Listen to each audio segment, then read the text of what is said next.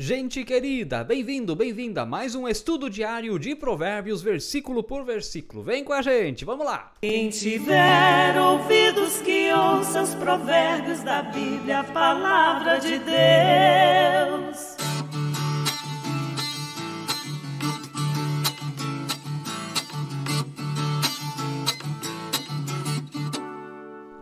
Que legal que você está aí com a gente para aprendermos juntos da palavra de Deus. Se você ainda não está inscrito no canal, por favor, gente, inscreva-se, isso ajuda muito a gente. Ative o sininho para receber notificações de novos vídeos, deixe o like, o dedão para cima.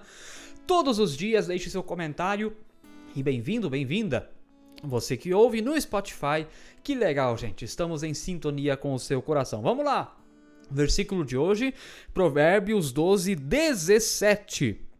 Quem diz a verdade favorece a justiça, mas a testemunha falsa está a serviço da fraude.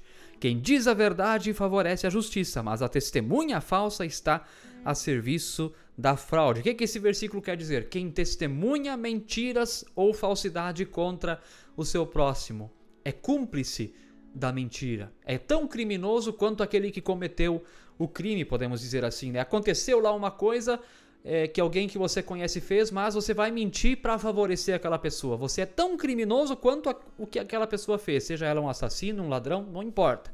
Então não tenhamos cumplicidade com a mentira nunca, até porque o pai da mentira é o diabo.